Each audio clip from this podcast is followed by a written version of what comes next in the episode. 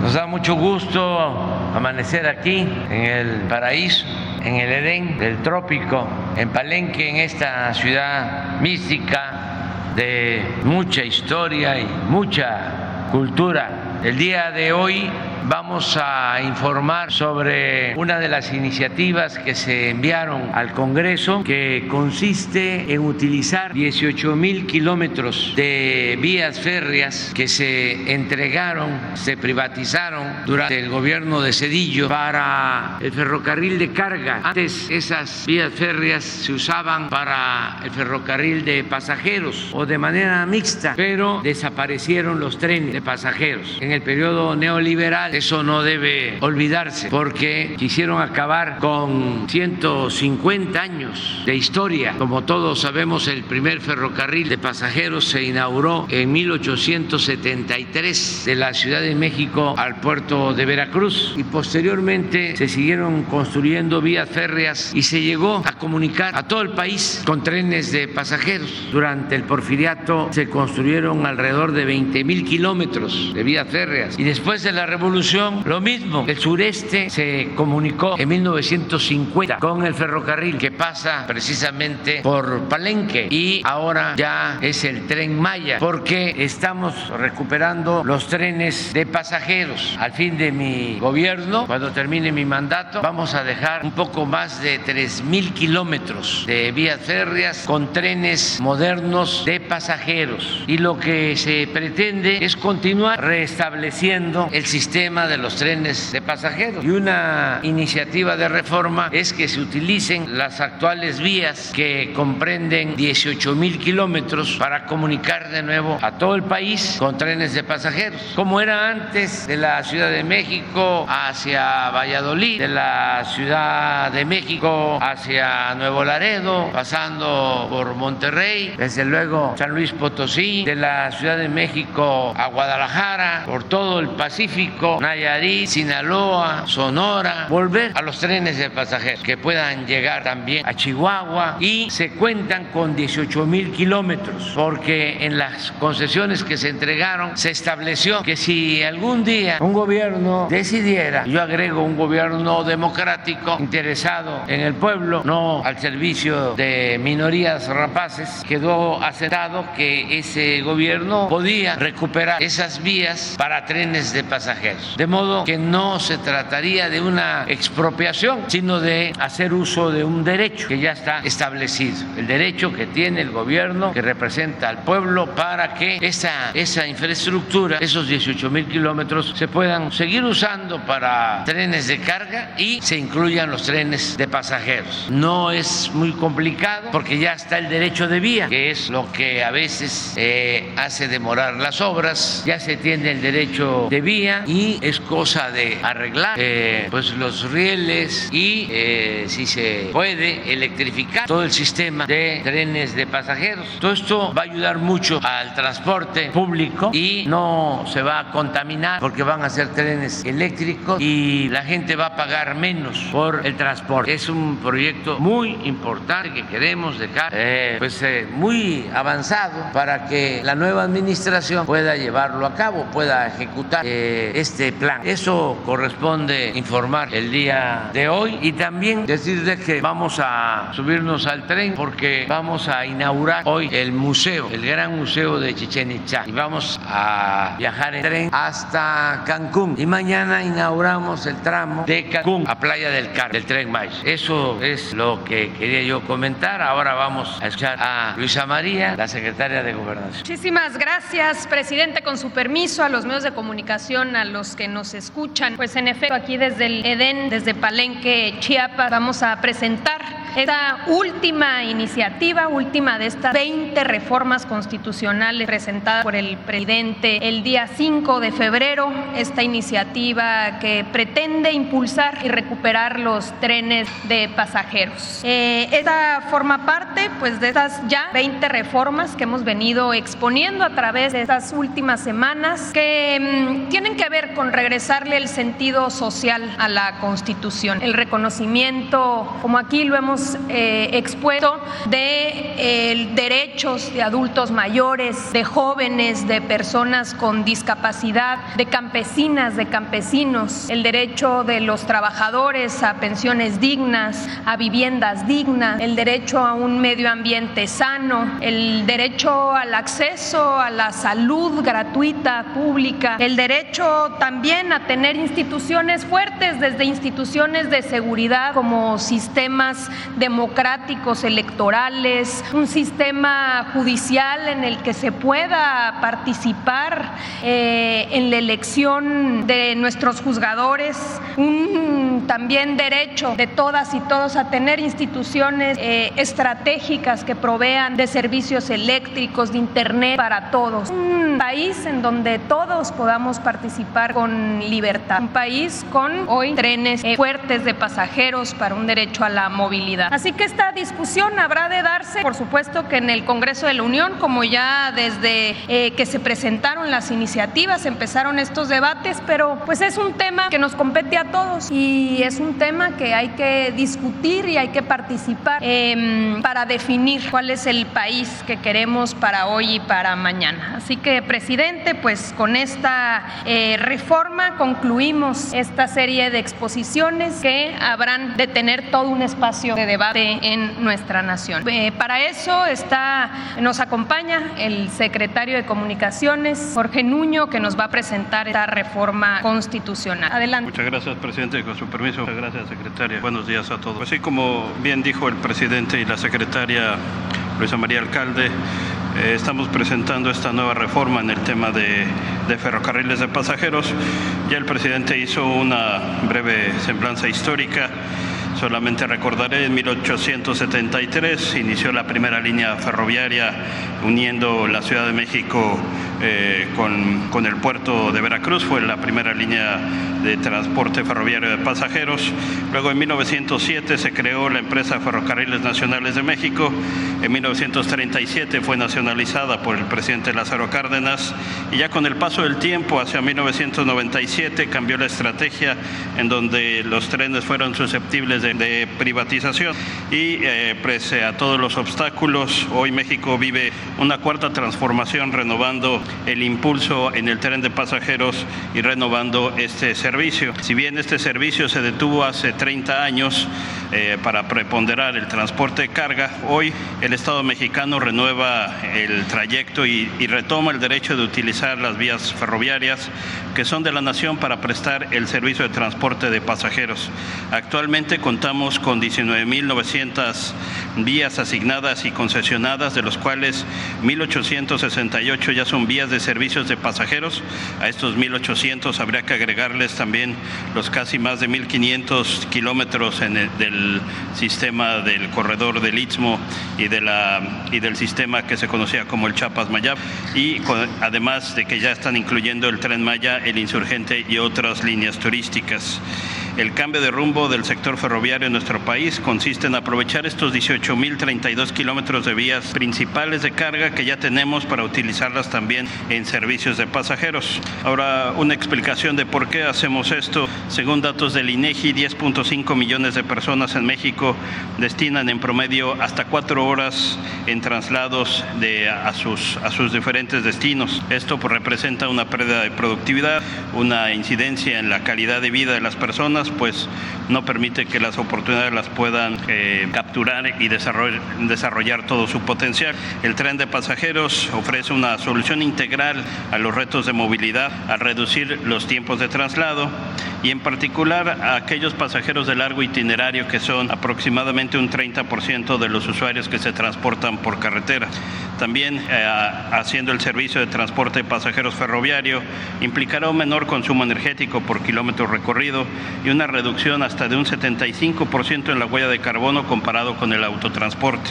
El transporte ferroviario de pasajeros traerá consigo una reducción también en los costos de mantenimiento de carreteras y una disminución en el índice de siniestralidad en estas vías de comunicación. La reforma planteada en el artículo 28 constitucional reconoce el transporte ferroviario de pasajeros como un área prioritaria para el desarrollo nacional, pues permite atender las crecientes necesidades de la ciudadanía en materia de movilidad, garantizando a los mexicanos un medio de transporte seguro, eficaz, sustentable, sostenible y competitivo.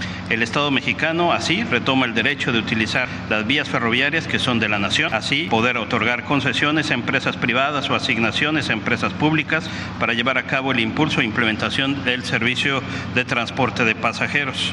La reforma es congruente con el marco jurídico vigente y con las condiciones establecidas en las, en las concesiones actuales. La transformación del transporte ferroviario de pasajeros en México se basa en, en los siguientes elementos. Se eleva a rango constitucional la preferencia para el transporte ferroviario de pasajeros, se respetarán los derechos y obligaciones que tienen los títulos actuales, el Estado analizará las alternativas de financiamiento de proyectos de trenes de pasajeros para su mejor implementación y beneficio social, aprovechando ya los 18 mil kilómetros de vías principales en donde operaba solamente el servicio de carga y aprovechar todo el potencial que ofrecen estas, estos 18 mil kilómetros de vías para el transporte de pasajeros.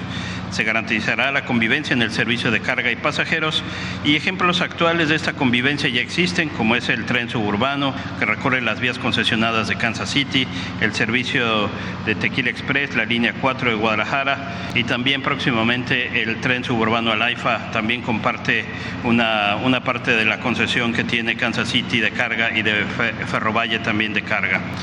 Eh, como ustedes saben, recibimos la manifestación de interés de principales empresas concesionadas de servicio de carga para participar en el proceso de eh, implementación de estas nuevas rutas de pasajeros y estas, eh, estas empresas nos han, están desarrollando ya los estudios de factibilidad que tardarán entre un periodo de 5 a 7 meses pues para determinar cuáles son los montos de inversión, la estimación de los, de los costos de ingeniería, así como las alternativas de financiación financiamiento.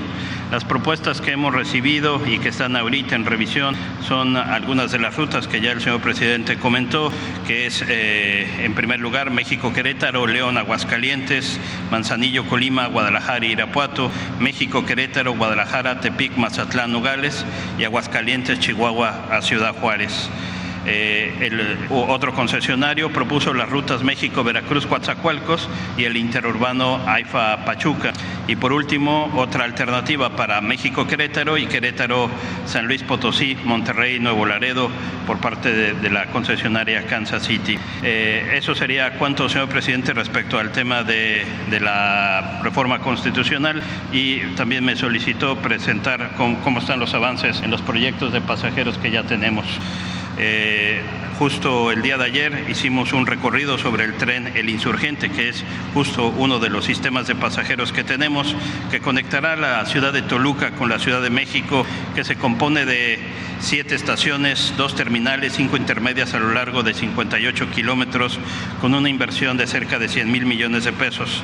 Desde el 15 de septiembre del año pasado entró la fase 1, que es de Sinacantepec a que ya se encuentra operando, y la segunda fase de Lerma a Observatorio, que es la, completar la conexión entre Toluca y la Ciudad de México, estará concluida en el mes de agosto de este año.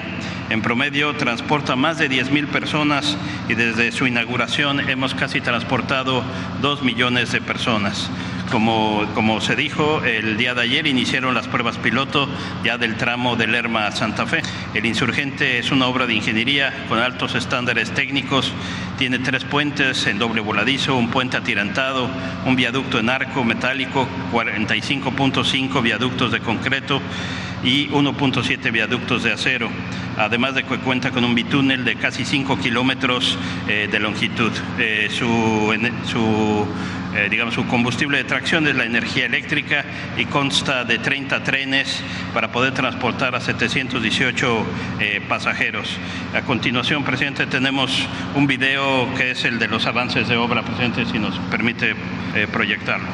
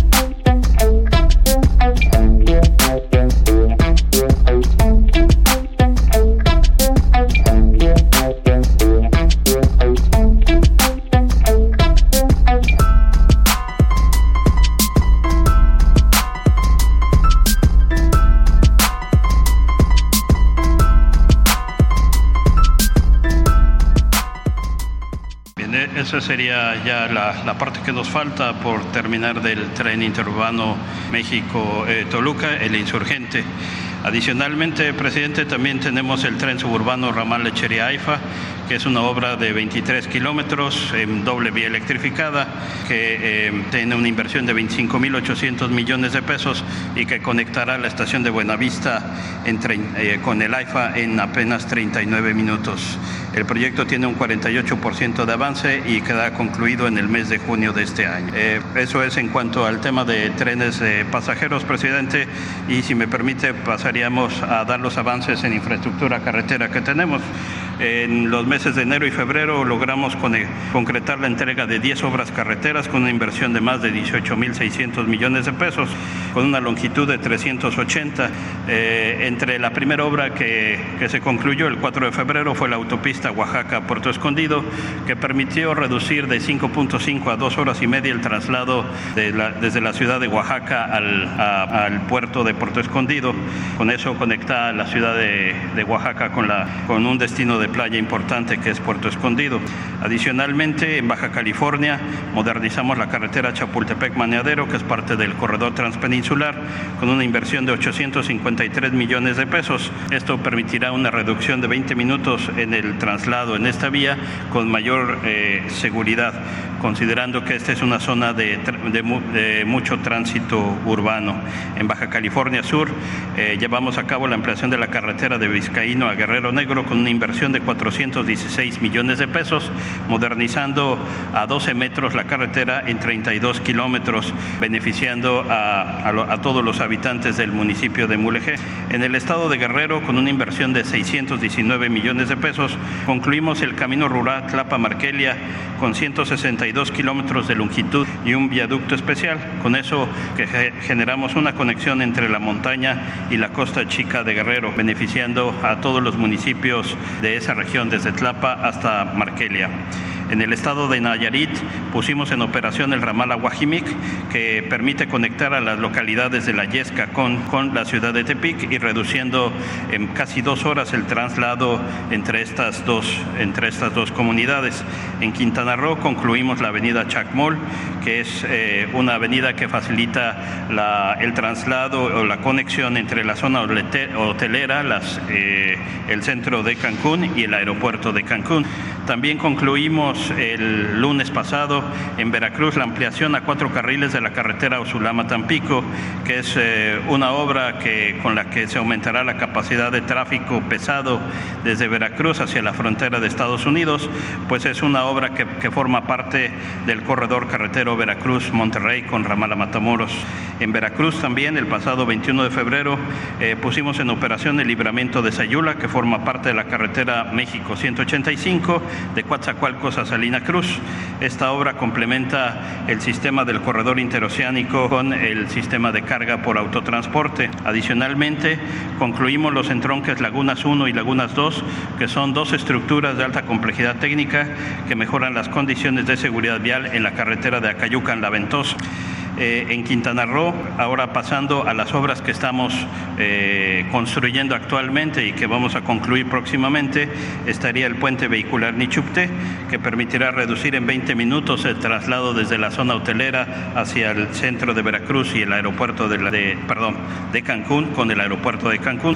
Eh, también continuamos trabajando en la ampliación y construcción de la carretera federal 200 desde Las Vigas a los límites con el estado de Guerrero y Oaxaca, que agilizará el traslado de 185 mil habitantes a apenas a una hora de traslado. Esta obra representa un avance de 67%.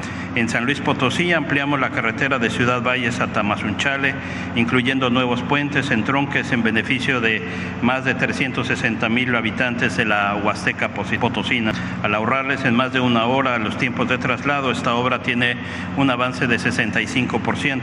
En el rubro de autopistas pondremos en los próximos meses varios proyectos en operación en los estados de Oaxaca, Tepic y Jalisco. En Oaxaca retomamos el proyecto constructivo de más de 10 años, que es la autopista Mitla-Tehuantepec, que es una autopista de 169 kilómetros, consta de 10 estructuras y permitirá reducir el tiempo de traslado en cuatro horas a solamente dos dos horas y media.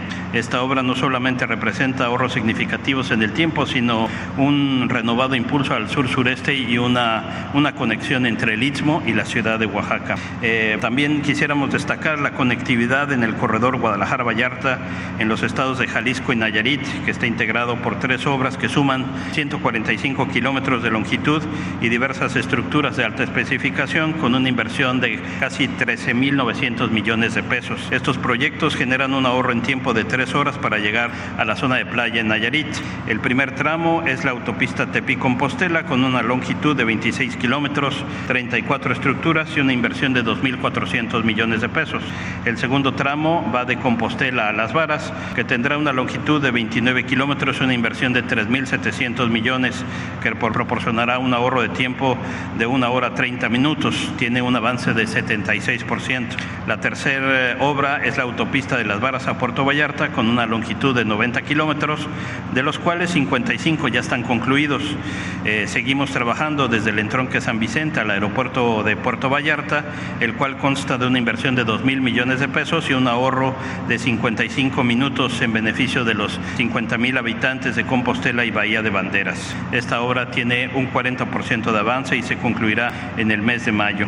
Estas obras son un ejemplo de cómo la inversión pública y privada puede convivir en la creación de infraestructura que mejora la comunicación del turismo y el turismo en las regiones y contribuye a ofrecer alternativas de peaje justas y eficientes para las personas. Seguimos avanzando sin pausa, señor presidente, y con nuestros mejores esfuerzos, el restante 15% que nos hace falta en el plan de infraestructura quedará terminado antes de concluir la administración, en donde tendremos 551 obras con más de 8.100 kilómetros y una inversión superior a los 228 mil millones de pesos. Eso sería cuánto, señor presidente, respecto a la infraestructura carretera y tenemos un video que muestra las fechas de las siguientes obras que entrarán en operación para completar el plan de infraestructura que usted nos encargó. ¿Sería cuánto, señor presidente? Muchas gracias días, las y los trabajadores de la Secretaría de Infraestructura, Comunicaciones y Transportes construimos, modernizamos y construimos las vías que comunican a México. Ejemplo de ello son las obras de infraestructura vial, ferroviaria y aeroportuaria que tenemos como meta entregar en este año. Durante los meses de marzo a agosto entrarán en operación más de 170 obras equivalentes a 1.634 kilómetros por una inversión total de más de 217 mil millones de pesos. En el mes de marzo se entregará la autopista Compostela-Las Varas en Nayarit. En abril se concluirán las obras de la autopista Acayucan-La Ventosa en Oaxaca. En mayo se entregarán otros dos proyectos, el último tramo de la autopista Las Varas-Puerto Vallarta, que va del entronque San Vicente al entronque aeropuerto de Puerto Vallarta, así como el puente La Concordia en el estado de Chiapas. Cada año estaremos entregando seis obras, cuatro de ellas de infraestructura carretera, las cuales resolverán distintos problemas viales en los estados de Guerrero, Hidalgo, Oaxaca, San Luis Potosí y Veracruz. Tipos de ferroviaria, tren suburbano Buenavista, AIFA y el trolebús Chalco Santa Marta. Durante el mes de julio se pondrá en operación el camino rural San Ignacio Talioltita en los estados de Sinaloa y Durango.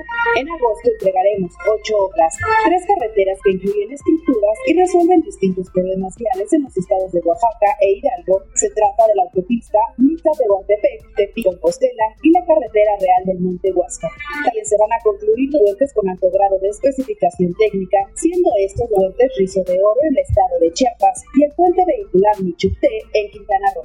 Respecto a infraestructura ferroviaria para transporte de pasajeros, se entregará el segundo tramo del tren El Insurgente. En el sector aéreo habremos concluido el Aeropuerto Internacional de Puerto Escondido en Oaxaca y el Aeropuerto Internacional de Tepi en Nayarit. Por último, se concluirán 151 caminos de mano de obra en los estados de Oaxaca, Guerrero, Hidalgo, Veracruz, Sonora, Puebla, Nayarit y Durango, con una inversión de más de 2.800 millones de pesos y una meta de 777 kilómetros, equivalente a ir de la Ciudad de México a Villahermosa. Seguimos trabajando en obras que benefician y mejoran la calidad de vida de la y los mexicanos, donde nuestra prioridad es seguir transformando el país con la consigna de no dejar a nadie atrás, no dejar a nadie afuera. Secretaría de Infraestructura, Comunicaciones y Transportes. Gobierno de México. Muy buenos días, presidente, secretaria, secretario, amigas y amigos de los medios de comunicación y todas las personas que nos siguen a través de las diversas plataformas de comunicación audiovisual. Hoy es un gran día para la arqueología mexicana, es un gran día también para la cultura maya de México y de Mesoamérica en el presente. Por primera vez, la gran ciudad maya de Chichen Itza, esta zona arqueológica inmensa que es patrimonio de la humanidad, va a contar con un museo, un museo que se necesitaba mucho porque representa la posibilidad de presentar los testimonios de quienes construyeron, significaron y le dieron grandeza a la gran ciudad, estado de Chichen esta ciudad que prevaleció en el periodo que conocen algunos como posclásico temprano, otros como epiclásico, entre el año 900 y 1200 de nuestra era. Esta que es la zona arqueológica que hoy por hoy recibe el mayor número de visitantes en México y en el continente americano. Más de dos y medio millones de visitantes en promedio al año, que muy probablemente este año se convertirán en una visita por arriba de 3 millones de personas. Hoy estamos recibiendo alrededor de 8 mil personas cada día en Chichen Itza. Y ahora los visitantes podrán contar con un museo en forma que nos permita exhibir el resultado de décadas de excavaciones e investigaciones, pero también del trabajo reciente que se ha hecho gracias a que junto con el proyecto integral Tren Maya se ha hecho una gran labor de salvamento arqueológico y se ha instruido por indicaciones del presidente un programa de mejoramiento de zonas arqueológicas. Él ha dicho que la manera de fortalecer este sistema de comunicación es generar la posibilidad de que los millones de turistas que llegan a nuestro país a través del aeropuerto de Cancún y ahora del aeropuerto internacional de Tulum puedan internarse a atractivos culturales como lo son las zonas arqueológicas. Vamos a presentar ahora un video general, presidente, sobre el significado de Chichen Itza en la historia de la nación maya y después una probadita de lo que es ya una realidad, el gran museo de Chichen Itza. Adelante.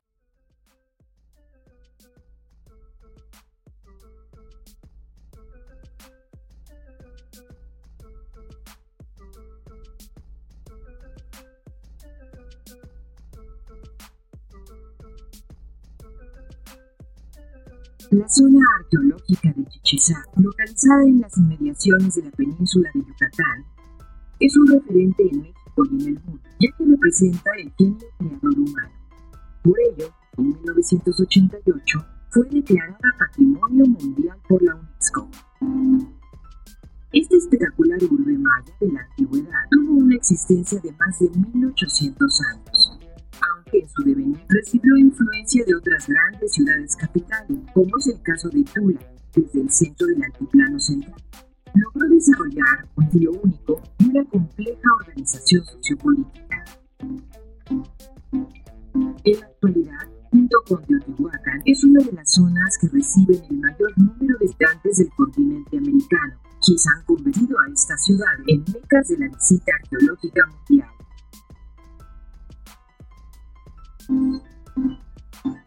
Entre los años 900 al 1200 de nuestra era, Chichen Itza alcanzó su mayor esplendor, época en la que se calcula que unos 50.000 habitantes desarrollaban sus tareas cotidianas, agricultores, constructores, artesanos, artistas, sacerdotes y gobernantes. Fue una ciudad cosmopolita que mantuvo el control económico de las redes de comercio y de intercambio en una amplia región, constituyéndose como centro rector de prácticamente toda la península de Yucatán, logrando además cohesionar a los diferentes grupos mayas de su época.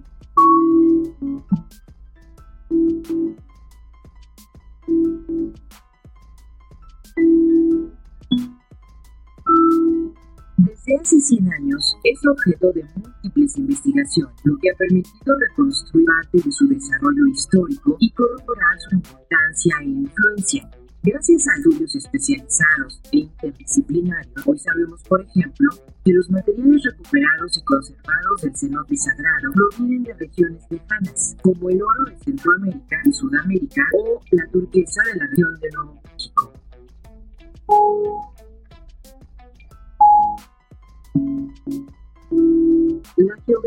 Chichen Itza abarca más de 25 kilómetros cuadrados. Sus edificios eran distribuidos y enmarcados por dos estilos arquitectónicos principales. El estilo Puc de múltiples decoraciones.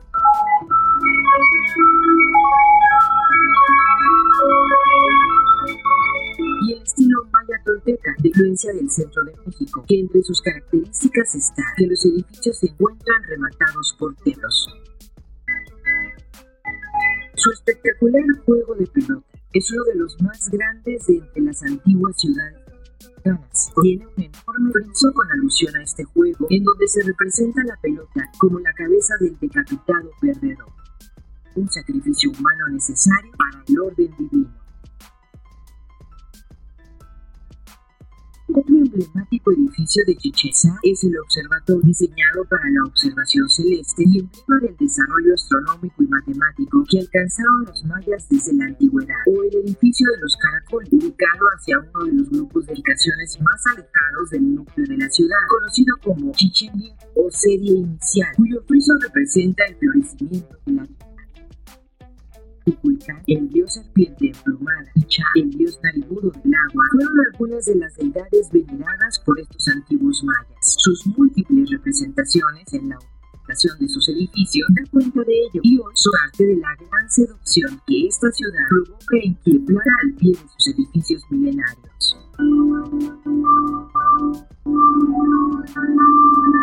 Hoy, Chichen Itza se yergue majestuosa como ícono de la cultura maya ancestral los edificios que hoy podemos admirar son resultado de generaciones de estudiosos y colaboradores que año con año y tras múltiples temporadas de exploración, investigación y conservación han dado pie a develar tan solo un poco del enigmático pedamento de la cultura maya ancestral que hoy queremos compartir contigo.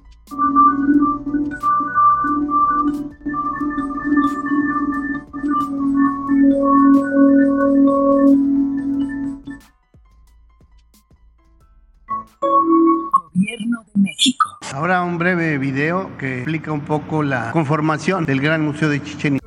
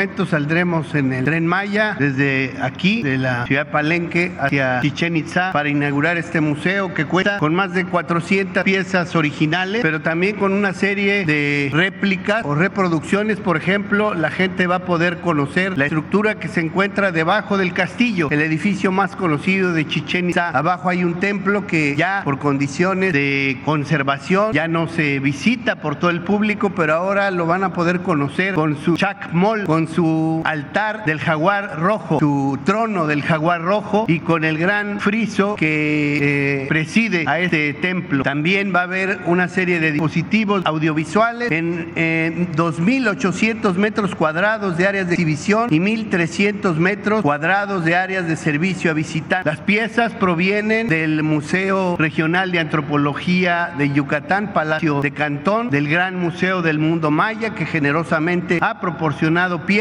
pero también de las piezas que se encontraban en la propia ciudad de Chichen Itza y de muchas otras que provienen de las excavaciones recientes de salvamento arqueológico o del promesa Tren Maya. A partir de mañana la gente podrá visitar el Gran Museo de Chichen Itza. Enhorabuena.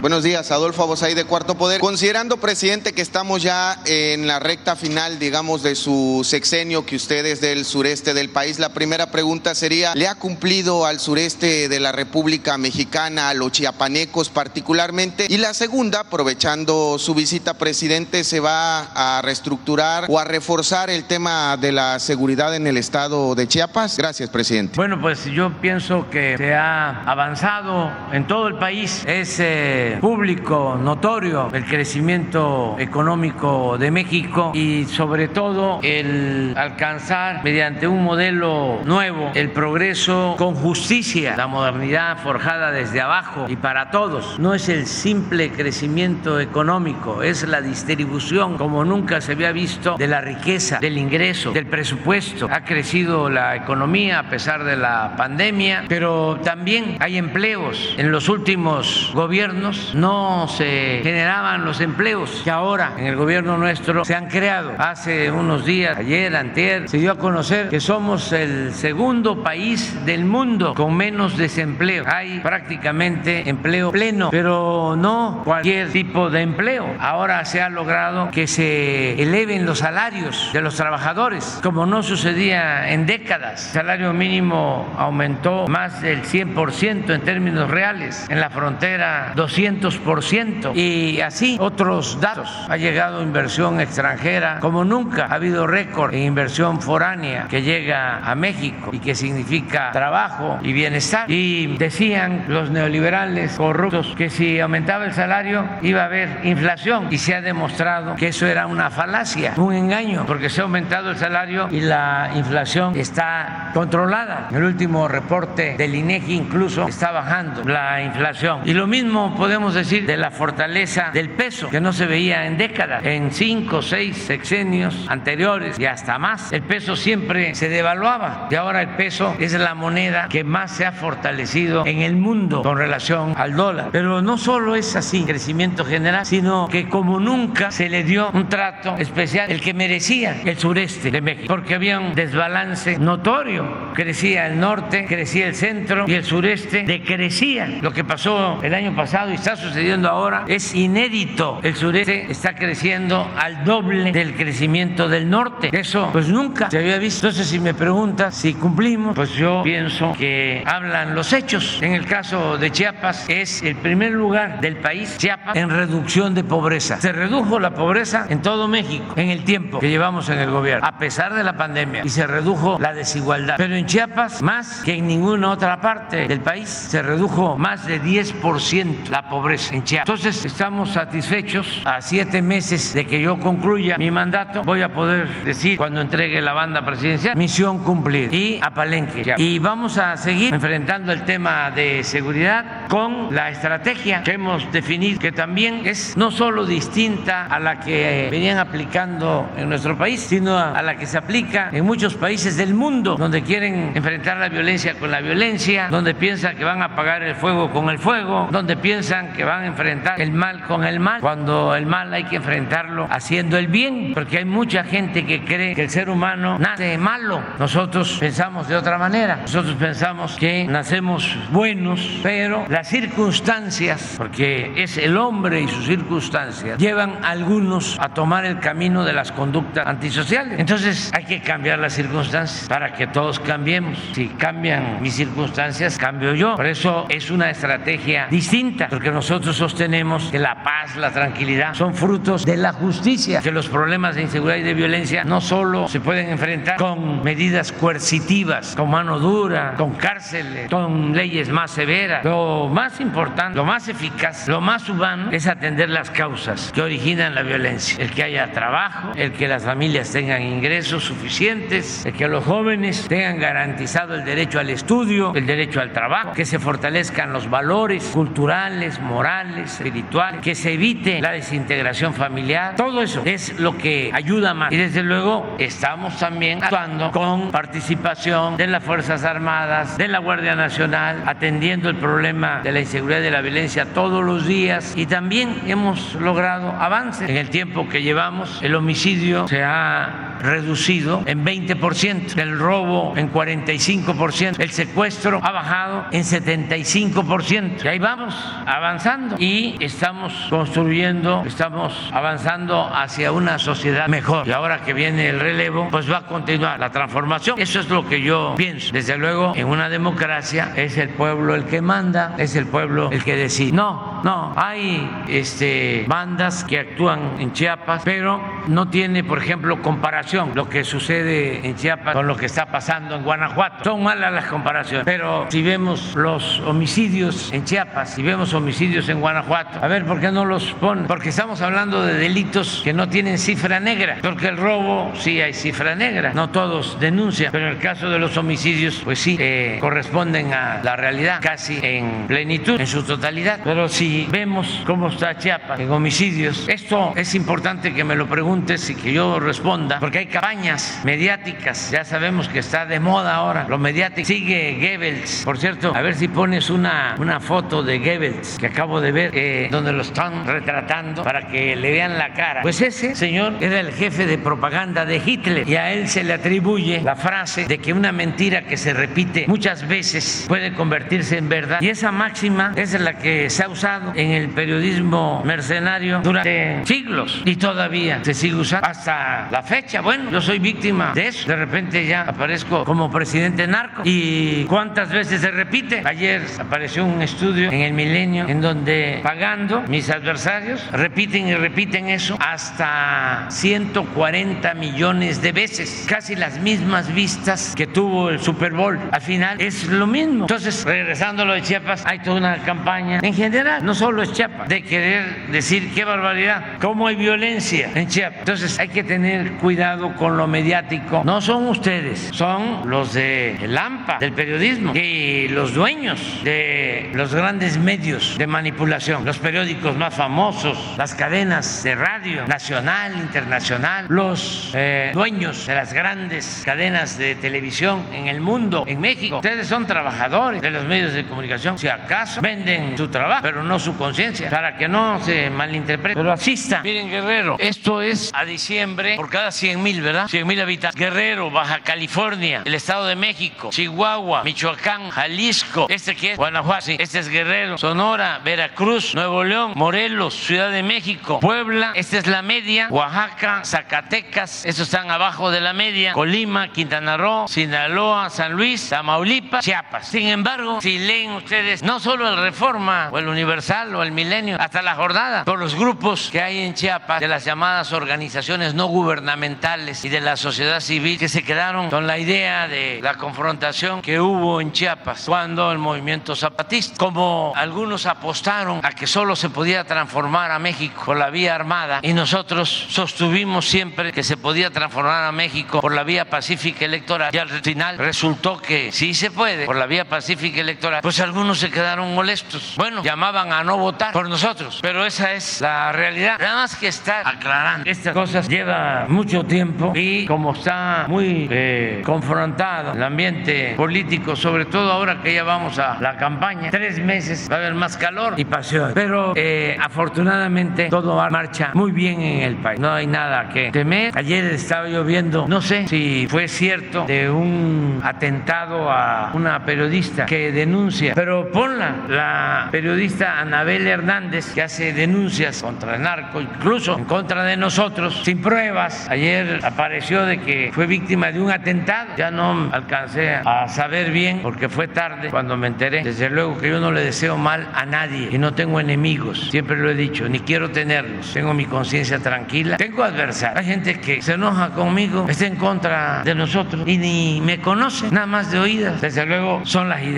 las que no les gustan nuestras ideas. Algunos tienen razón también, tienen derecho a que no tengan por qué aceptar nuestras ideas, porque no puede haber un pensamiento único. En la democracia tenemos que pensar pues distintos, hasta en la familia se piensa diferente, tiene que haber pluralidad. Pero ese ojalá y sea falso. Es falso, ya se... De hecho, yo estaba viendo unos tweets de, de, de legisladores que los tuvieron que bajar porque era falso.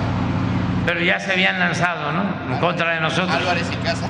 Álvarez y Casa. No, pues ese es un farsante, con todo respeto. Este, pero es la temporada. Son tiempos de sopilotes, temporada de sopilotes. No encontraste la foto de Goebbels. La acabo de ver ayer antier. Está en una silla de ruedas. Es una foto famosa porque él se da cuenta, es de los años 30, que lo están fotografiando y él se da cuenta de que el fotógrafo es judío. Entonces se lo queda viendo con una cara, la van a ver, para los que este, hablan de odios, para que vean lo que sí es. Y por lo general los fachos, los autoritarios son así, de malas entrañas, rencorosos, malos de Malolandia, mal, mal, Malolandia, malos de Malolandia. Este, y eso no, solo siendo buenos podemos ser felices. No está. La vi ayer, es que ese es uno de los eh, ideólogos del periodismo mercenario. Es que como yo tengo un AIFA 36, no es fácil, es especial, ¿de acuerdo? A ver, cuarto poder es Chiapas. Gracias, presidente. Ahí está, pero es que, bueno, ahí se las dejamos de tarea, vamos a... Presidente, preguntarle por el tema del, del, acero, este diferendo que hay con autoridades de Estados Unidos, el acero. Eh, se decía que incluso Estados Unidos, autoridades de ese país amenazaron, advirtieron que podrían interponer algunos aranceles. No A ver, esperamos pero- si que... Es que no, sí lo está viendo, sí, es que no se alcanza, ¿no? A lo mejor en la televisión sí lo ven. Sí, esta es la foto, es una muy buena foto por lo que... Sí, está, al verle los ojos, parece que está viendo así, pero los ojos están sobre el fotógrafo.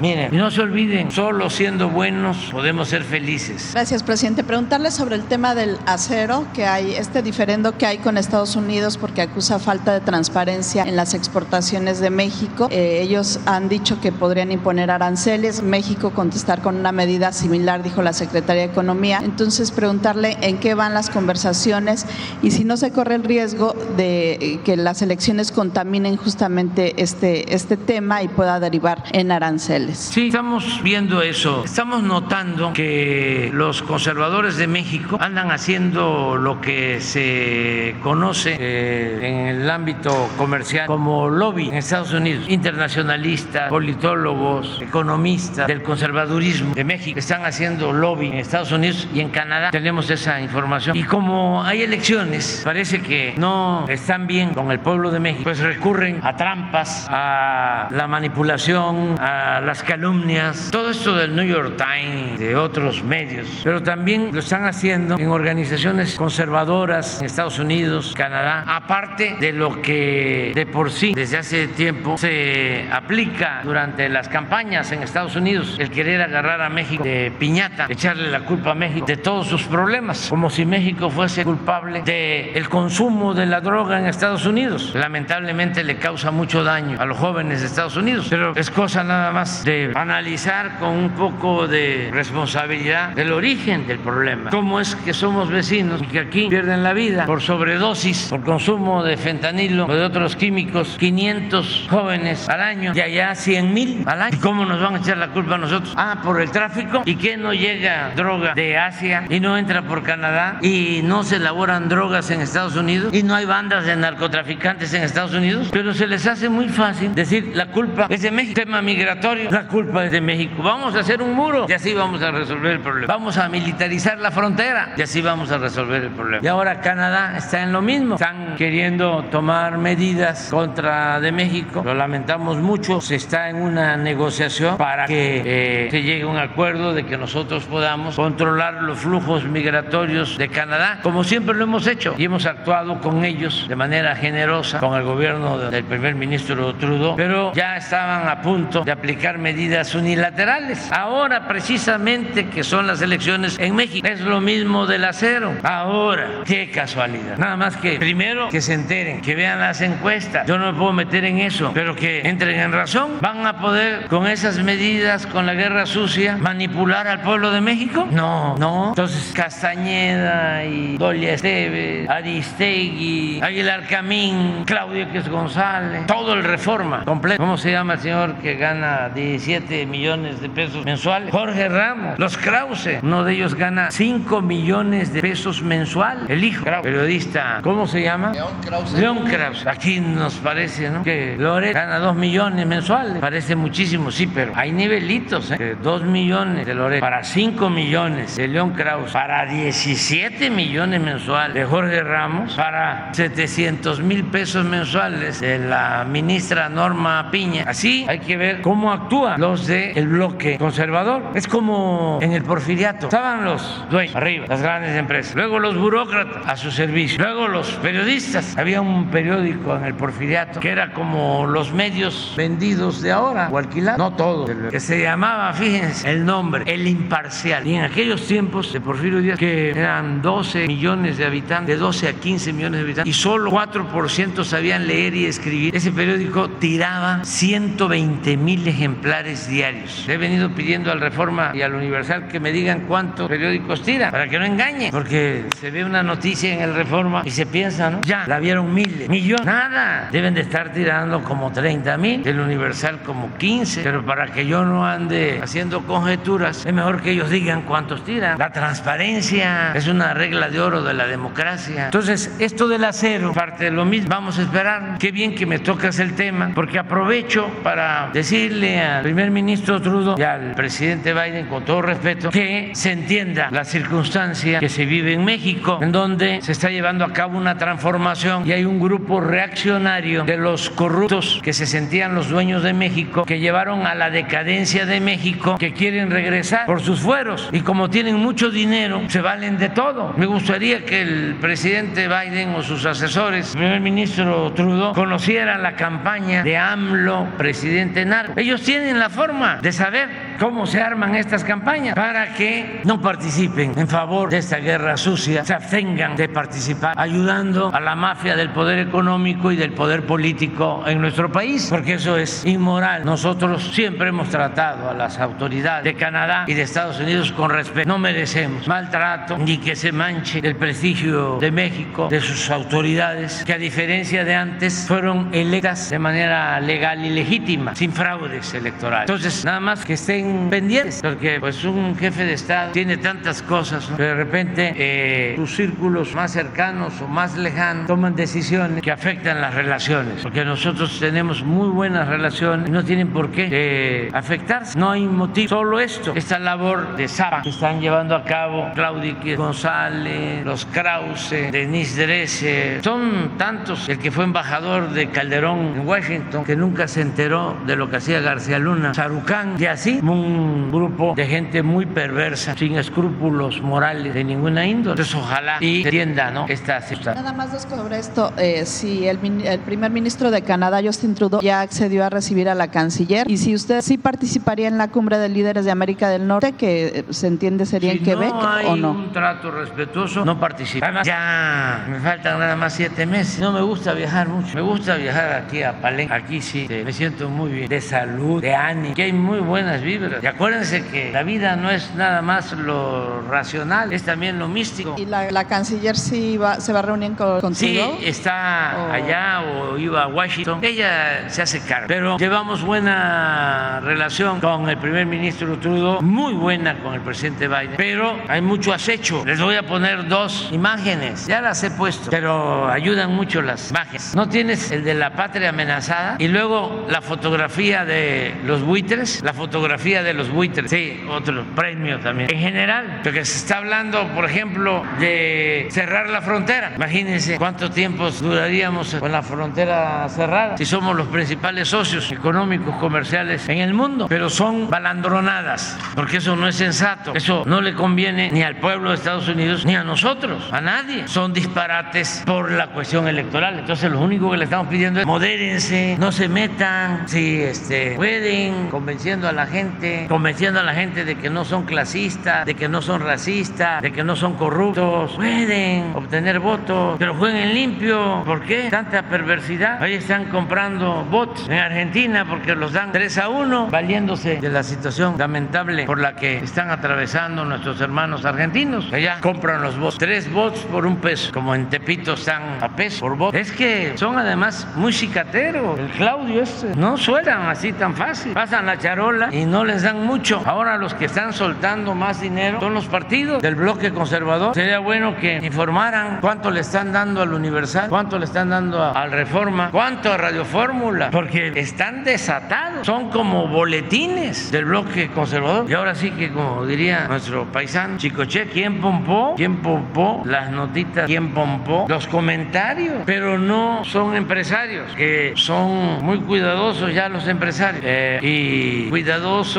precavidos y cicateros algunos. Pero como es dinero del pueblo, porque los partidos manejan dinero del pueblo, manejan dinero del presupuesto, no es de ellos, pues ahí sí, a maicear. Estoy viendo que está recibiendo mucho maíz con gorgojo el Universal, bastante. Hagan un análisis del Universal. El otro día vi una caricatura de ese gran dibujante, Helio Flores, que ya salió del Universal, él mismo diciendo, sintiéndose culpable, claro que no lo es, porque su espacio lo llenaron con un caricaturista, así como Calderón, el que tiene Reforma, al que puso el Universal, por Helio, de lo más arrastrado que puede haber al conservadurismo, de lo más alineado, como Calderón el de Reforma, que además ese, desde hace tiempo, como decía Fidel Velázquez, el finado, soy charro y qué, este es igual, soy empleado de la oligarquía y qué, pero pues qué diferencia, ¿no? Es un retroceso de Helio a este hombre, este caricaturista que está ahora por Helio, llegó a ponerle una cinta aquí, la cabeza, no tendrás la caricatura. Ah, no, pero no podemos mostrarla. A una de las candidatas le puso una caricatura eh, con la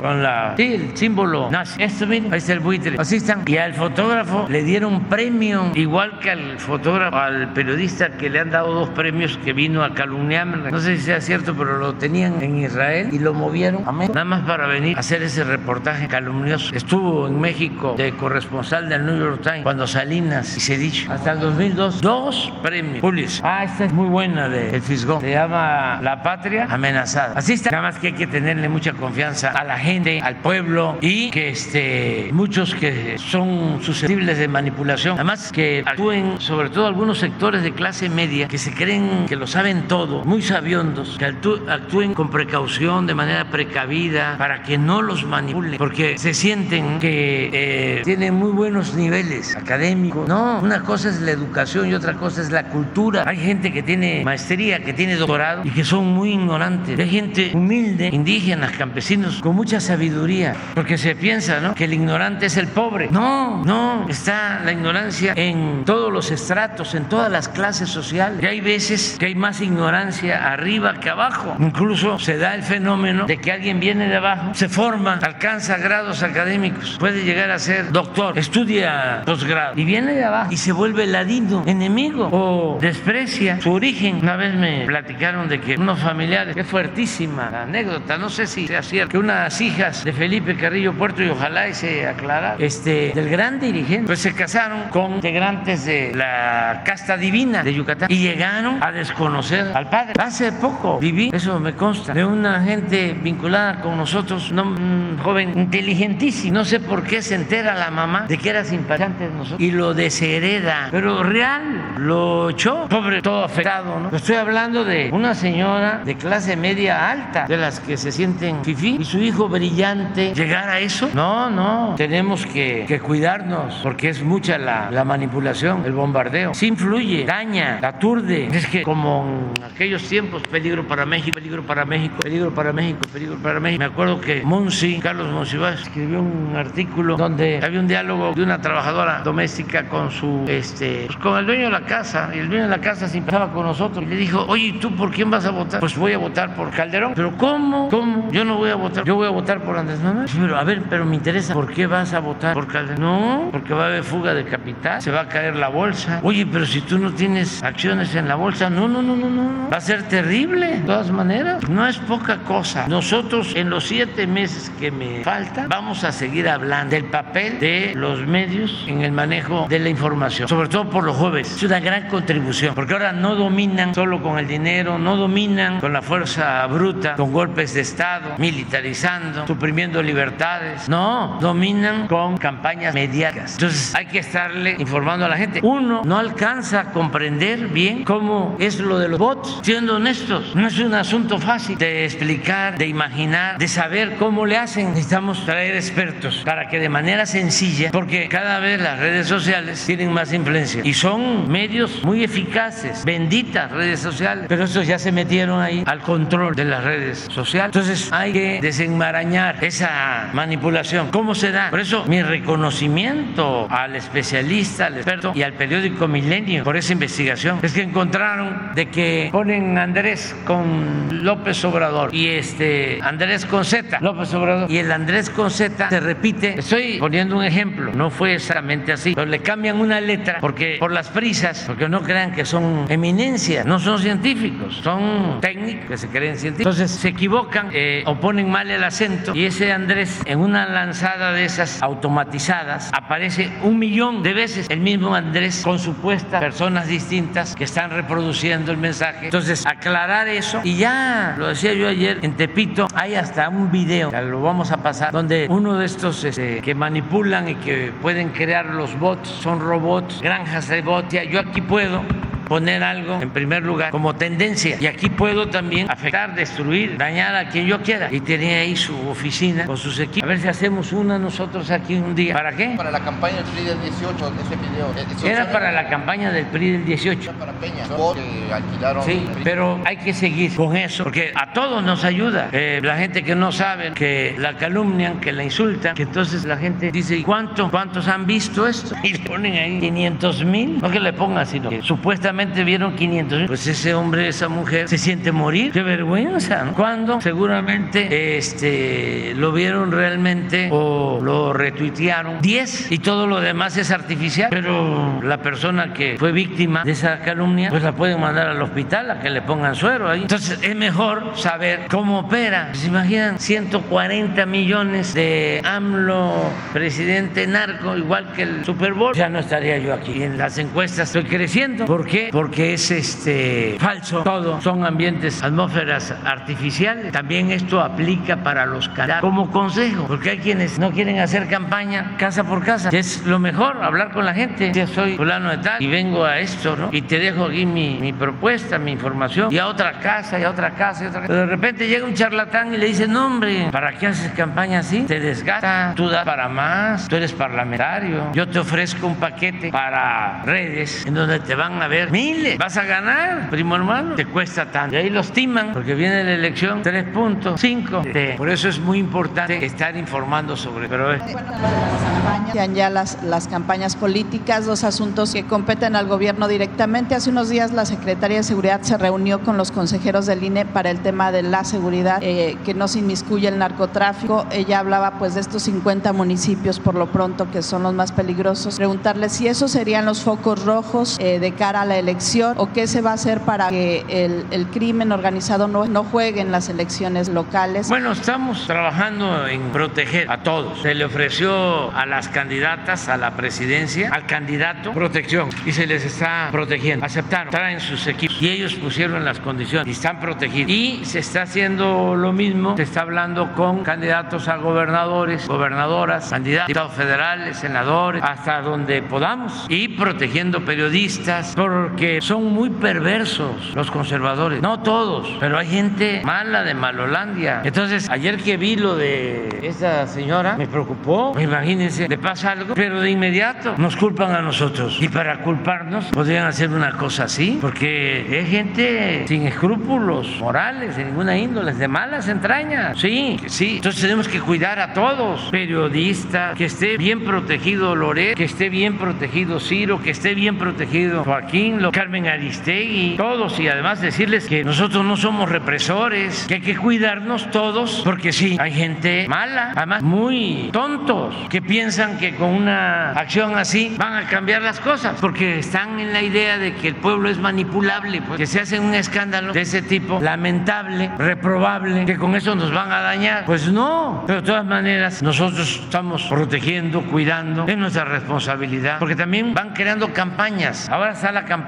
del ambiente de violencia. O sea, así como trajeron a los periodistas estos famosos a decir de que yo era este narcotraficante, que no les funcionó, así ahora ya tiene algún tiempo, pero van a, a seguir enrareciendo el ambiente o a buscar enrarecer el ambiente con lo de la violencia. Hubieron dos asesinatos de dos candidatos en Marabatío, en Michoacán, ayer, antier, uno del PAN, uno de Morena, y la nota, estaba yo viendo a Ciro, ya sopiloteando, diciendo, pues se está sin duda enrareciendo el ambiente de violencia. El único caso así que se tiene que aclarar, y hay instrucciones para eso, donde fue muy lamentable lo que sucedió cuando le dispararon a él y se ha hecho todo la investigación. Es el único caso que afortunadamente, además por tener carro blindado, se salvó. Nosotros no le decíamos mal a nadie. Este, nuestros principios, nuestros ideales no nos permiten actuar como represores. No somos autoritarios. Nosotros venimos de la lucha abajo con el pueblo. Sí, hay que estar. Sí, eh, y yo a, eh, a partir de tu pregunta le diría a las autoridades locales, presidentes municipales, gobernadores, que todos ayudemos a cuidar a los candidatos y que nos cuidemos todos por si existe algún plan pensando que eso va a desestabilizar y eso nos va a afectar a nosotros. Puede darse. Yo veo las cosas pues eh, distinto, como me ha tocado enfrentar todas estas campañas sucias. Por ejemplo, el ambiente del 2006 era tremendo, terrible. Era una atmósfera muy cargada en estos tiempos se podía cortar con un cuchillo. Ahora no, es que no andaban mal. A mí no me querían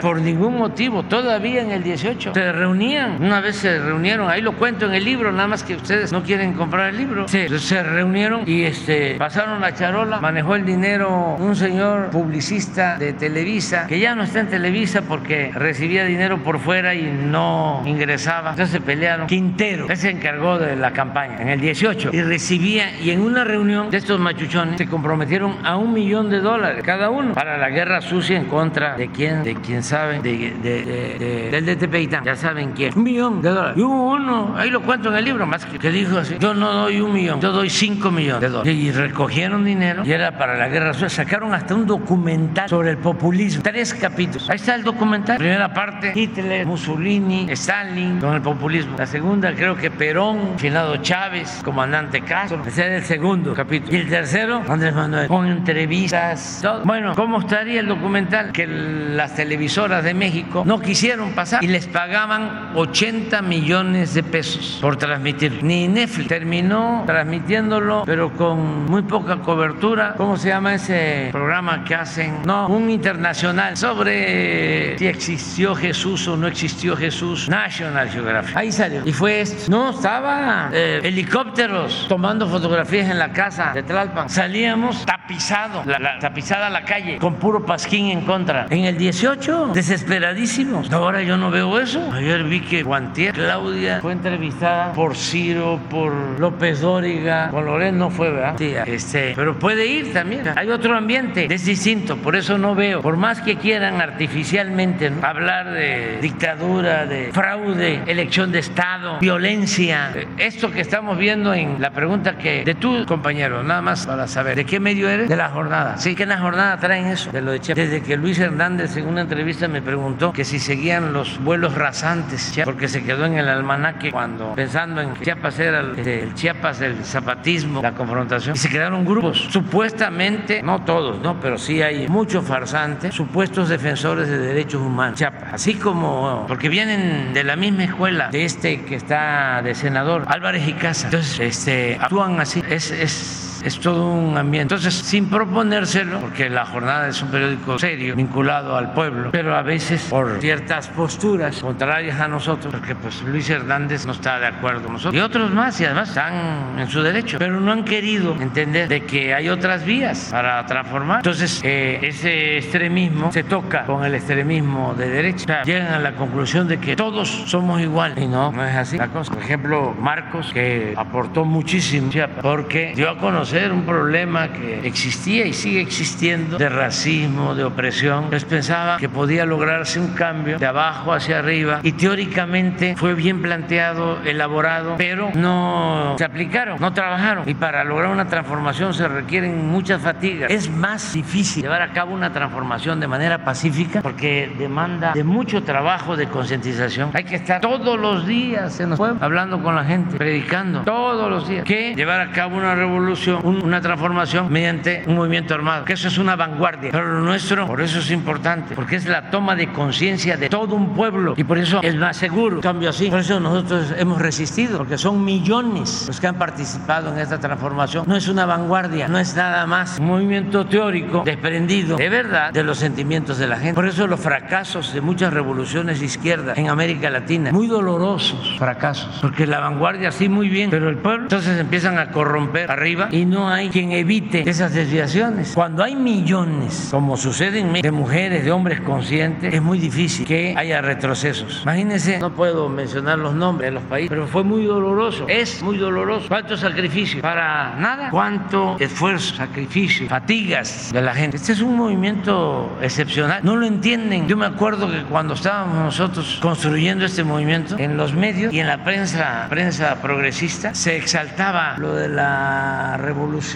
de la primavera, la, revolución árabe. La, hablaban de que habían logrado las transformaciones solo con los teléfonos y siempre este, exaltando lo que estaban haciendo afuera, no dándose cuenta o si se daban cuenta no le daban importancia a lo que nosotros estábamos construyendo, porque eh, el cambio tenía que venir de fuera, los indignados, todos esos movimientos eran los ejemplos a seguir. Cuando en México se estaba llevando a cabo una transformación profunda, un cambio de mentalidad, una revolución de las conciencias, que es la que nos protege. Por eso, si me preguntan quién es el actor principal de esta transformación, el pueblo. ¿Quién nos defiende? El pueblo. ¿A quién hay que servirle? Al pueblo. ¿Con quién hay que caminar? Con el pueblo. Pueblo, pueblo, pueblo, pueblo, pueblo. ¿Por qué? A nosotros nos han ayudado los de la sociedad civil, las organizaciones no gubernamentales, las organizaciones sociales. Ya ni hablemos de los grupos empresariales, de los medios de manipulación. No, a nosotros nos ha protegido siempre el pueblo. Siempre. Desde que empezamos las primeras manifestaciones en Tabasco en el 88. Fíjense lo que pasaba. Era tanto el racismo que un gobernador de Tabasco, cuando fueron a crear el Instituto Nacional Indigenista en Tabasco, le dijo al antropólogo Salomón Nagmat de Lini, ¿por qué viene a crear un centro coordinador indigenista en Tabasco si aquí no hay indios? No solo los tenían marginados en los pantanos, a los chontás, sino que les negaban hasta su existencia. Me acuerdo que decían, aquí no hay indios, los chajules están en Chiapas. No era clasista. Y aquí en Chiapas, racismo. Me tocó verlo de niño, de cómo alquilaban a los indígenas para que con un mecapal y una silla cargaran a los caciques. La abolición de la esclavitud en México fue en 1914, hace poco. Entonces, ese eh,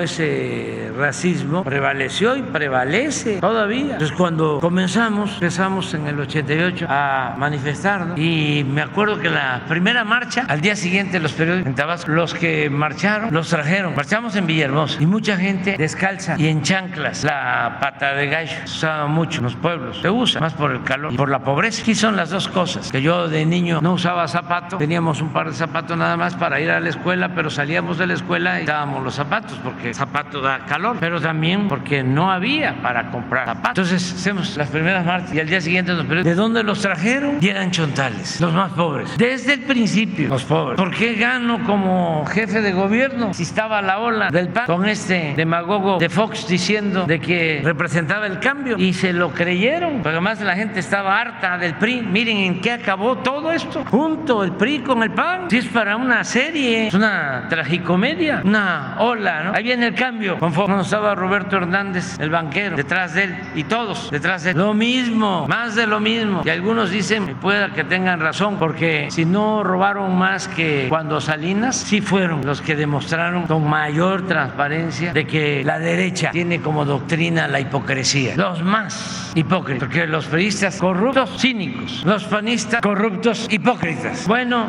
en ese entonces, ¿cómo gané? Porque una campaña incluso en Azteca, fuertísima. Se, las, se los cuento rápido, ya tenemos que ir, pero es interesante para los jóvenes. Resulta que yo, pues de buena fe, me hacen una entrevista en aquel entonces y me preguntan si gana a quienes del gabinete del ingeniero Cárdenas va a mantener. Y digo, pues lo que sentía, porque siempre digo lo que pienso. Digo, va a continuar el ingeniero César Buenrostro en obra pública. Y voy a invitar para que continúe en la Procuraduría Samuel del Villar, finado Samuel del Villar, de primera, hombre bueno, además graduado como doctor en Derecho en Harvard, pero independientemente de eso, íntegro, inteligente. Llegó a ser mi maestro en la Facultad de Ciencias Políticas en el primer semestre y en el segundo, porque nos daba Economía 1 y Economía 2, siendo abogado, inteligentísimo. Pero le tocó a él, como procurador, ver el caso de Paco Stanley y, como era estricto, llamó a declarar a Salinas Pliego y lo tuvo declarando 8, 10, 12 horas, muchas horas. Y Ricardo Salinas, que es un hombre carácter, enojadísimo con él y con el ingeniero Cárdenas. Y a partir de que yo digo que va a quedar Samuel Tigano a seca completa en contra mía, ahí estaba Lili Tey, encargada de noticias y todo. Pues llevaba yo como 10 puntos arriba, no por ellos, sino por la ola esta que estoy mencionando, de entusiasmo por el cambio que representaba Fox. Se metió esa ola hasta las colonias populares de la Ciudad de México. Si tarda más la campaña, a lo mejor no hubiese yo ganado. Terminé ganando con tres puntos de ventaja. ¿Por qué gané? Porque los de Iztapalapa, entonces la delegación, ahora alcaldía, donde viven los más pobres, es ahora, pues yo creo que el municipio más poblado de México, votaron por mí. Y ahí saqué una diferencia considerable y por eso fui jefe de gobierno. Segunda elección. Tercera elección, ya estoy de jefe de gobierno y Fox, el demócrata, así como todos están en contra de nosotros, deciden fabricarme un delito para desaforarme como jefe de gobierno, quitarme de jefe de gobierno para que yo no apareciera en la boleta como candidato a la presidencia en el 2006. Porque si me desaforaran y me desaforaban, ya iba yo a tener antecedentes penales, ya no podía yo participar. Entonces, en contubernio con el presidente de la honorable Suprema Corte, como decía Tres Patines, la tremenda Corte, ya saben ustedes, ¿verdad? presidente de la Corte, todos los ministros de la Corte,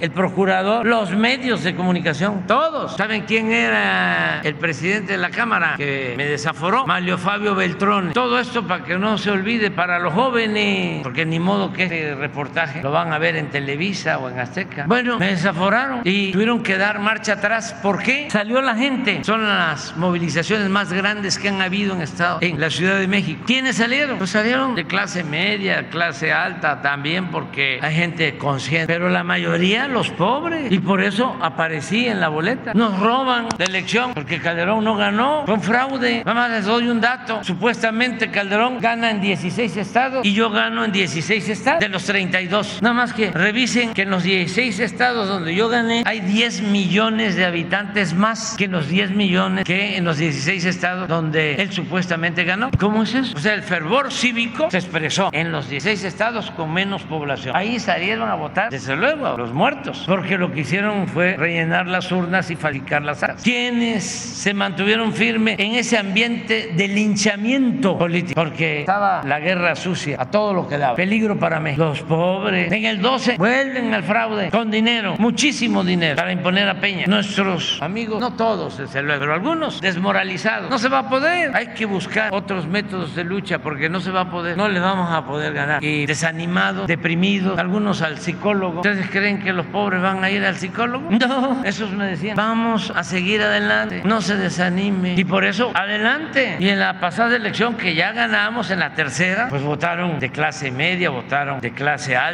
pero la mayoría, pobre, 32 millones de votos, 31 millones. Creo que le sacamos al segundo lugar 30 puntos de ventaja. Por los pobres, y aquí estamos en Palenque, me gustan mucho los arroyos, el baño de la reina, la cascada de Misolján, el Nututún, decía Martín, José Martín, con los pobres de la tierra quiero yo mi suerte echar, los arroyos de la sierra me complace más que el mar. Vámonos a desayunar. Muy bien, vamos.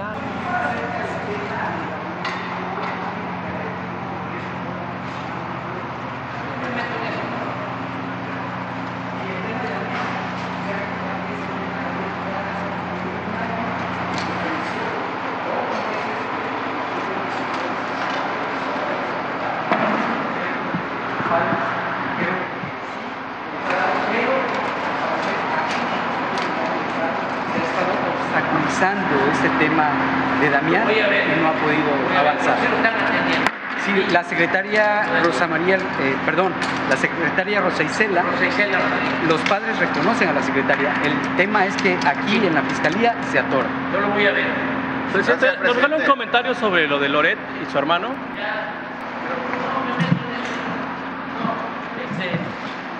si le puedo hacer eh, alguna recomendación a mi hermano y a cualquiera es que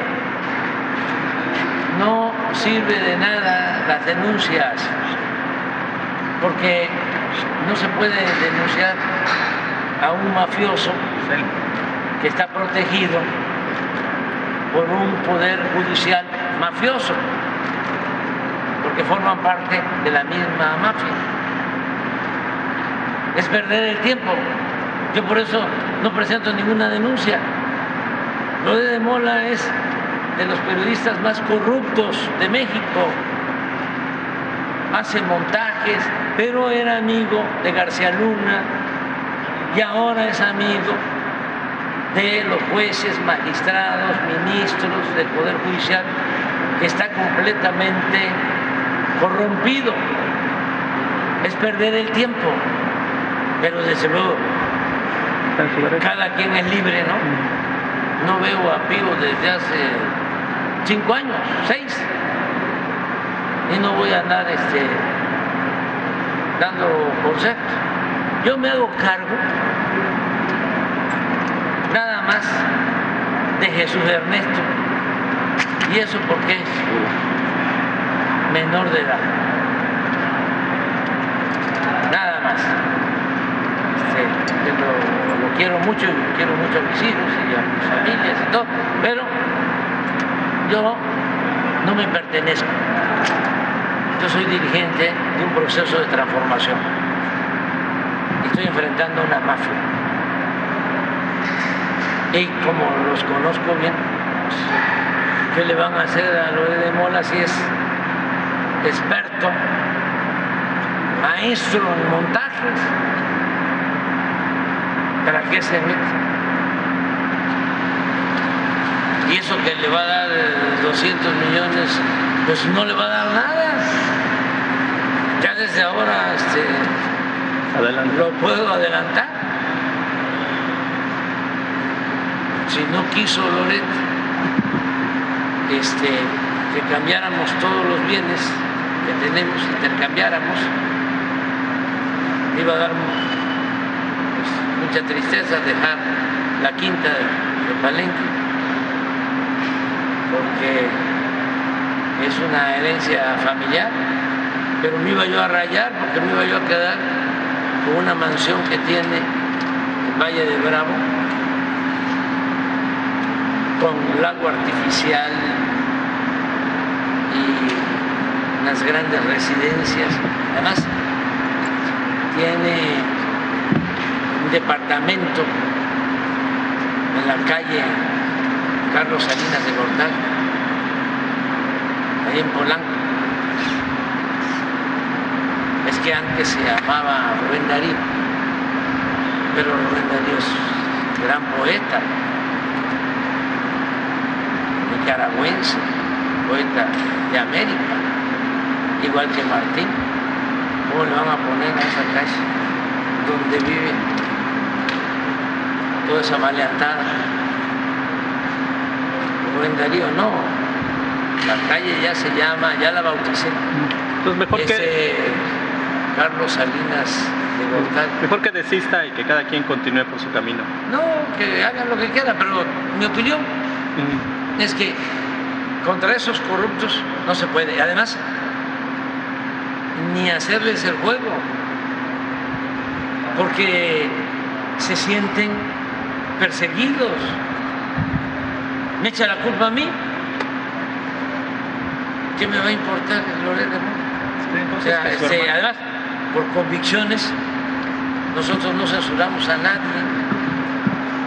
¿Qué me va a importar este, Loret de, Mola? Entonces que su hermano tengo, este juicio. Tengo seis años de no ver a Pino. Si no es que más. Dice que nueve. ¿Eh? Él dijo nueve ayer. Sí, sí, sí. Tiene muchísimo tiempo. Ahorita que es en contra de la libertad de expresión. Ah, sí, sí, sí, sí, sí. Sí, sí, sí, sí, sí. sí. Qué barbaridad. Es un paladín de la, de la libertad, lo es de Mola. Presidente, el cañón del sumidero ah, está en, el, en, en pausa el, el decreto modificatorio, de, modificatorio del Parque Nacional Cañón del Sumidero. Eh, ahora es de 25 mil, eh, inicialmente era 21 mil, pero alrededor de las faldas hay 200 mil personas, 91 colonias, están en espera de que se emite ese dictamen que está en la Consejería eh, Jurídica de la Presidencia. Son siete meses que le queda a ustedes y, y estas familias están Lo en voy a espera revisar. de esta certidumbre que les tiene que dar este nuevo decreto que... Sí, lo voy a revisar. Estamos regularizando en Huatulco y en otros lugares. Eh, y antes de que yo termine podemos avanzar. Presidente. Es que ayer estuvimos en el insurgente, luego en sí, de Camachalco, y luego llegamos aquí. Y además, este, mañana tampoco va a haber, ¿no? Reunión de gabinete, no, no hay, afortunadamente, cosas graves. Sí, pero nos pusimos este, sí. Que tampoco se ve el gobernador. No, no, es que este, ahorita nos vamos a ver. Este, hoy quisimos nada más la conferencia. Igual mañana. Presidente, hay El una- viernes sí. Presidente, hay una deuda con los chiapanecos. Eh, ¿Qué opina usted? ¿Cuál?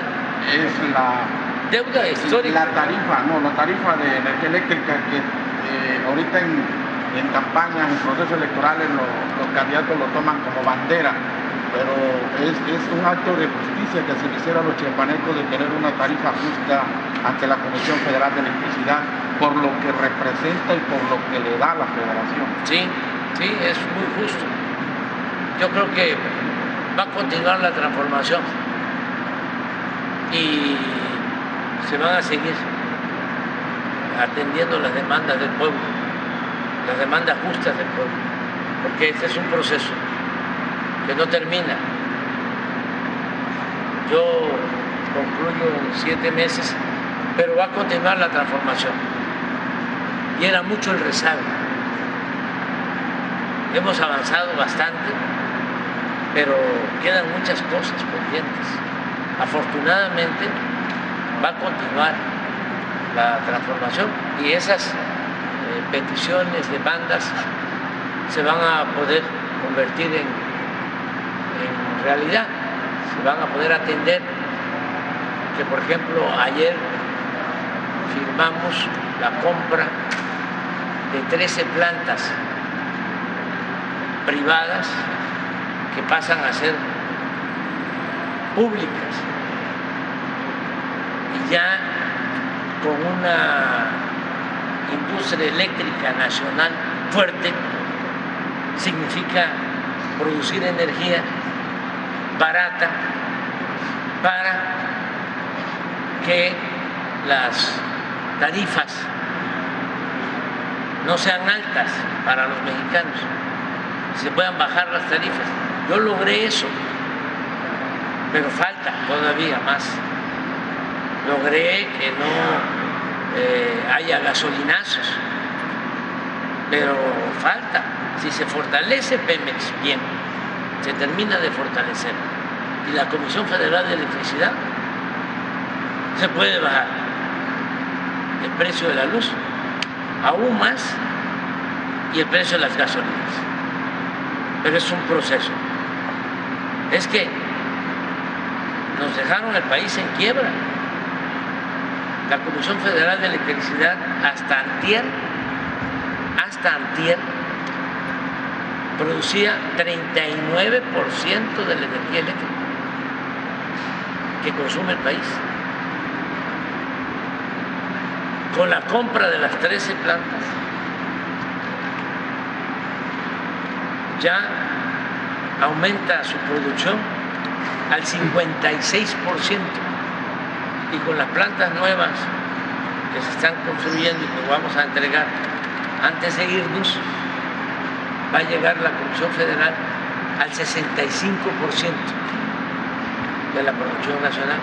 Entonces, eso para el consumidor es bueno, para el mexicano,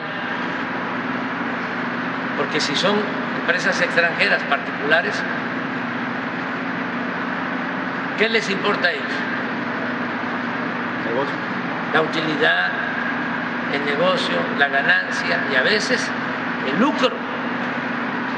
Pero en cambio, una empresa pública lo que busca es el bienestar del pueblo.